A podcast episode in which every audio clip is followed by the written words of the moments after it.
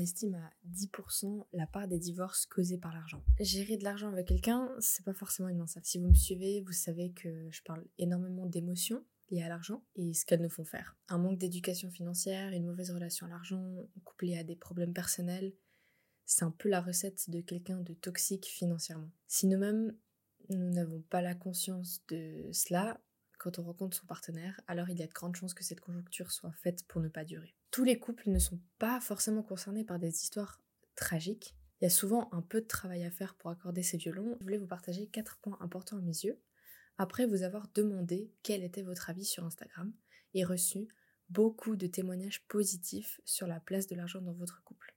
Ce qui m'a un peu rassurée, je dois vous dire. Donc j'ai fait mes recherches, j'ai regardé les statistiques, j'ai regardé ce que les couples disaient, je vous ai écouté, et j'ai décidé de mettre ce podcast pour établir ces quatre conseils de base. Ce sont vraiment les tout premiers. Je sais par ma propre expérience comme l'argent peut détruire un couple. J'ai vu mes parents se détruire à cause de ça. Au fond de moi, je sais que j'ai créé Coach ton budget pour ça. Pour ne pas le vivre moi-même et aussi pour éduquer les gens et éviter ça chez eux. Chez vous peut-être. Donc imaginez ceci. Vous et votre partenaire non seulement parlez librement de l'argent, mais établissez un budget ensemble, définissez des objectifs financiers communs et établissez les limites qui vous protège tous les deux. Ça semble pas mal, non?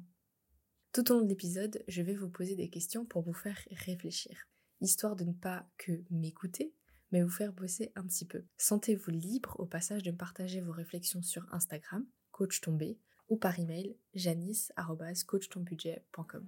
Mais d'abord, bienvenue sur Coach ton budget, le podcast dédié à la finance personnelle en Suisse particulièrement. Je suis Janice et je suis ravie de vous retrouver pour un nouvel épisode où on va parler de thunes, de fric, d'argent, de cash, de moula de manière décomplexée afin de s'instruire sur la gestion de nos billes et comment réaliser nos projets de vie avec. Si vous êtes nouvelle ou nouveau, bienvenue et pour les auditeurs fidèles, merci de continuer à me soutenir dans cette aventure. Cet épisode m'a été inspiré par Clara qui m'a dit punaise, moi je galère à fond avec mon mec et les thunes. Elle me disait que il n'avait absolument pas la même vision de l'argent et que elle ayant suivi ma formation, elle avait complètement et radicalement changé sa relation avec l'argent. Elle disait qu'elle avait réussi à éliminer cette peur que elle voyait vraiment l'argent comme transactionnel et comme un outil et plus du tout comme euh, ce truc qui fait peur qu'on n'a jamais et qu'on a peur de manquer. Et son mec, lui, il n'arrive pas à voir le futur, donc il ne met pas forcément beaucoup d'argent de côté. Il n'arrive pas à faire des calculs avec elle pour planifier le futur parce qu'elle rêve d'être propriétaire. Et ça cause souci parce qu'elle s'inquiète vraiment de son avenir avec lui. Elle l'aime vraiment et ça se passe très très bien entre eux. C'est juste que elle veut potentiellement planifier un enfant, elle veut, voilà, comme je vous ai dit, devenir propriétaire, et quand on met pas un petit peu d'argent de côté, ou quand on ne se donne pas un petit peu... Selon elle, il faut que les deux fassent un petit peu d'effort pour mettre un petit peu plus d'argent de côté pour réaliser ce qu'elle elle voudrait faire. Et lui aussi on a envie, hein, qu'on soit d'accord, lui aussi on a envie, mais il est incapable de se projeter, il est incapable de voir à plus de 6 mois. Et c'est ce qui pose. Si vous avez des idées de podcast n'hésitez pas à me les envoyer à janice.coachtonbudget.com. Je sélectionne souvent une question par semaine. Là, c'était pas vraiment une question, c'était plus une conversation qu'on a eue Clara et moi. D'ailleurs, je te remercie Clara de me partager euh, ces choses très secrètes. N'oubliez pas de vous abonner au podcast pour ne manquer aucun épisode passionnant, mais surtout de mettre une note parce que ça m'aide à le faire connaître. Le faire connaître, en fait, ça aide aussi des gens à prendre conscience de leurs finances et à prendre un chemin vers cela parce que non, on n'a pas tous eu une éducation financière et que j'ai vraiment créé Coach ton budget pour ça. Vous pouvez également me suivre sur TikTok et Instagram pour rester connecté et participer à la discussion. Mais mon gros tip, c'est de vous abonner à ma newsletter parce que vous avez des contenus exclusifs chaque semaine dans votre boîte mail. D'ailleurs, pour euh, rappel, la semaine dernière, il y avait une to-do list pour la nouvelle année pour organiser ses finances. Donc si vous ne l'avez pas encore téléchargé, je vous conseille d'écouter le podcast de la semaine précédente, de cliquer sur le lien dans la description pour aller chercher votre to-do list pour vous organiser financièrement cette nouvelle année. Conseil numéro 1. Communiquer ouvertement. Est-ce que c'est possible? La première étape vers une gestion financière saine en couple, c'est la communication ouverte. Et parler d'argent, c'est intimidant. C'est pas facile, mais c'est crucial. On entend souvent la communication, c'est la clé en couple. Et d'ailleurs, je suis pas toujours d'accord, parce qu'il n'y a pas que ça qui compte. Mais quand il s'agit d'argent, c'est vraiment la première étape. Il faut pouvoir s'aligner, il faut pouvoir être d'accord, il faut aussi pouvoir comprendre la vision de l'autre, et ça, en parlant, on le comprend. Si vous et votre partenaire vous sentez à l'aise pour discuter des aspects financiers de votre vie, ça enlèvera un gros point. Alors posez-vous la question suivante. Quelle est la chose la plus difficile à discuter avec votre partenaire en matière d'argent? Est-ce que ce sont les dépenses impulsives, les dettes passées, la planification de l'avenir ou peut-être quelque chose d'autre? Quand je vous ai demandé sur Instagram, arrivez-vous à parler d'argent sans tabou? Vous avez été 88% à me dire que c'était possible. 10% pas trop et 2% pas du tout. Dans une de mes relations précédentes, c'est quelque chose que mon partenaire m'avait fait comprendre d'emblée. L'argent ne sera pas un problème entre nous. On en parle sans émotion, on fait des calculs et on s'arrangera. C'était pas quelqu'un qui roulait sur l'or, au contraire, c'était quelqu'un qui avait des variations de revenus, mais il m'a toujours fait comprendre ça. Et ce qui était drôle, c'est que on a eu des moments où lui était, je dirais pas en galère, mais disons très short, et des moments où c'était mon tour. Et en fait, on a toujours su s'épauler dans ces moments-là. On a toujours été très corrects l'un avec l'autre par rapport à ça. Pour la suite, je pense qu'effectivement, l'argent a fait partie des 10% de la rupture quand même, mais c'était plutôt lié au projet. On va en parler juste après. Comme Clara, c'était pas quelqu'un avec qui malheureusement je pouvais planifier mon avenir et financièrement je voyais pas ça non plus très positivement. Le conseil numéro 2, c'est toujours quelque chose qui revient dans mes épisodes, vous le savez, établir un budget ensemble. Est-ce que c'est une bonne ou une mauvaise idée? Quand on habite ensemble, qu'on partage ses affaires, sa nourriture, son espace de vie, il va falloir passer par la case budget. Je pense que créer un budget ensemble va dépendre de la relation que vous avez. Pour certains, ça va être très facile et pour d'autres, un petit peu plus douloureux. Mais avoir un budget commun va vous faciliter tellement de choses. De manière générale, avoir un budget perso, c'est déjà très important parce que ça vous aide à maîtriser votre vie et la planifier plus facilement. Ça enlève le stress, ça aide à calculer, à se projeter. C'est vraiment plus que juste du contrôle de ce qu'on dépense. Alors le faire à deux, ça va également vous propulser, mais ensemble. Quand je vous ai demandé si vous aviez un budget commun, vous êtes 46% à l'avoir et 54% à ne pas l'avoir. Alors, deux questions pour les couples qui n'ont pas de budget. Quelles sont vos astuces pour rester fidèle à votre budget à deux Et est-ce que vous avez déjà essayé? Quand on a parlé sur Instagram de budget, vous avez été très nombreux à me parler de l'équité dans le couple. Est-ce qu'il faut faire 50-50 Est-ce qu'il faut faire la moitié dans les courses, la moitié dans le loyer?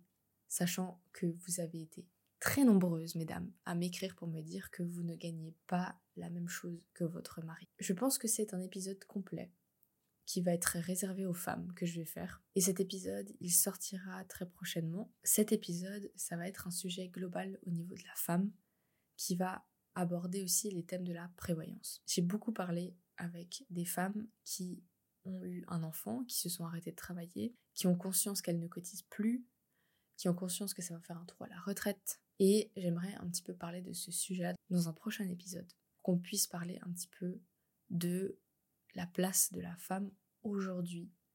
Ok, on est encore en 2023 quand j'enregistre ce podcast, mais aujourd'hui en 2024 potentiellement quand euh, vous l'écouterez. La place de la femme euh, dans le couple et financièrement aussi. Qu'est-ce que ça implique? Je pense que beaucoup de femmes ne sont pas au courant de ce que ça implique d'arrêter de travailler ou de faire 50-50 quand on n'a pas le même revenu, etc. Je pense que c'est un sujet qui est hyper important. Alors on n'est pas là pour faire une révolution et pour que vous puissiez euh, embêter votre partenaire à lui dire non, moi je fais ça et pas ça. C'est pas l'idée, mais c'est peut-être l'idée de trouver un équilibre. Et l'équilibre, il est propre à chaque. Il y a une chose que j'ai lu un jour dans un livre hyper intéressant. Je crois que c'était le livre Les couples heureux ont leurs secrets. Et dans ce livre, l'auteur expliquait que quand un couple ne fonctionne pas, on peut voir toujours les mêmes schémas, mais les couples qui fonctionnent, on ne connaît pas leurs secrets. C'est-à-dire qu'on arrive toujours à expliquer pourquoi un couple ne fonctionne pas, mais on n'arrive jamais vraiment à expliquer pourquoi un couple fonctionne. Alors si jamais vous êtes intéressé, ce livre est très très très bien. Ce sont les 7 lois de la réussite en couple, et euh, je trouve que c'est fabuleux parce que ça reprend aussi beaucoup des accords Toltec, qui sont hyper intéressants de manière générale dans sa propre vie, dans nos relations, etc. Ce livre-là est très intéressant si vous voulez développer quelque chose de nouveau avec votre partenaire. Le conseil numéro 4. Définir des objectifs en commun. Maintenant, parlons de rêve. Parce que quand on rêve ensemble, on économise ensemble. Définir des objectifs communs, c'est un moyen puissant de renforcer votre partenariat. Et là, quand je vous ai demandé sur Instagram, avez-vous des objectifs communs? Vous avez été 72% à me répondre que oui, et seulement 28% non. Et là, je vais vous demander hein, quels sont ces objectifs que vous partagez avec votre partenaire? Je reposterai toute une story sur Instagram pour en parler. C'est un sujet qui est vraiment super intéressant, je trouve, parce que autant j'ai l'habitude que vous me partagez énormément sur vos finances personnelles, mais on n'a pas beaucoup parlé de votre situation en couple ou voilà. C'était seulement quand j'ai posé ces questions que tout d'un coup le dialogue s'est ouvert, c'était vraiment très intéressant. Et moi je trouve ça très très beau d'avoir des objectifs avec quelqu'un. De base, je suis quelqu'un qui adore partager avec euh, mon partenaire. J'adore ça et c'est vraiment quelque chose qui me fait vibrer. C'est d'avoir des objectifs en commun, d'avancer ensemble main dans la main. Et, et ouais, j'adore ça. Donc, de vous voir faire la même chose ou de vous voir réaliser, de vous voir heureux aussi dans vos relations.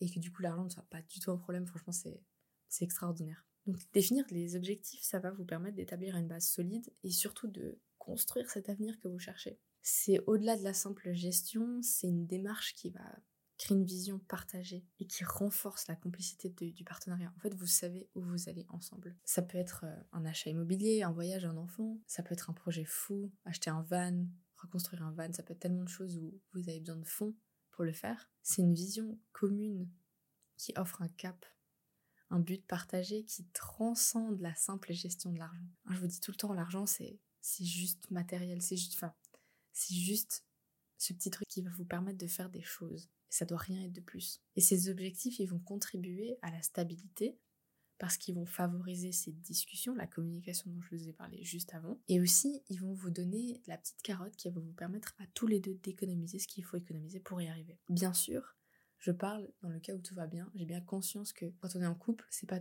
toujours facile d'être motivé par les mêmes choses voire impossible dans certains cas, et que c'est pas parce qu'on met un objectif commun qu'on arrivera les deux à la même vitesse à économiser pour, et que on aura le même tracé de vie qui va nous permettre de le faire. Je sais qu'il y aura des embûches. Dans cet épisode, on est surtout là pour parler de, la base de la base. Vous savez, je vous parle régulièrement des objectifs SMART, donc spécifiques, mesurables, atteignables, réalistes et temporellement définis.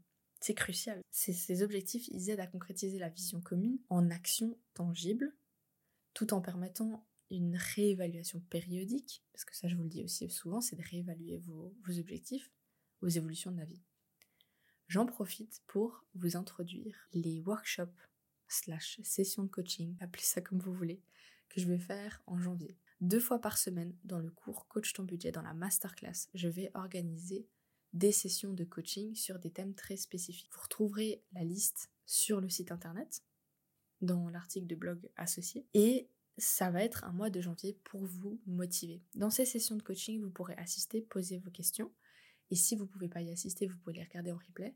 C'est vraiment un bonus que j'offre au mois de janvier à toutes les personnes qui rejoignent le cours. J'ai aussi fait une promo sur le cours. Il est à 99 francs au lieu de 149. Et comme précédemment, vous avez les quatre modules dedans, c'est-à-dire de la création du budget à la gestion des économies. Janvier, ça va être un mois qu'on va se focaliser pour nous remettre en salle. Donc je vous vraiment, je vous encourage à prendre le cours. Parce que si on va pouvoir se rencontrer, on va pouvoir parler via les sessions de coaching en live. Et ça, je n'ai jamais fait jusqu'à maintenant. Je vous ai toujours laissé de manière très autonome, mais je pense que aujourd'hui, j'ai envie que Coach ton budget prenne une tournure un petit peu plus euh, communautaire et qu'on puisse discuter ou que je puisse vous rencontrer un petit peu. Après janvier, et ça, je vous le confie déjà maintenant, j'aimerais qu'on aborde beaucoup plus les sujets des revenus supplémentaires.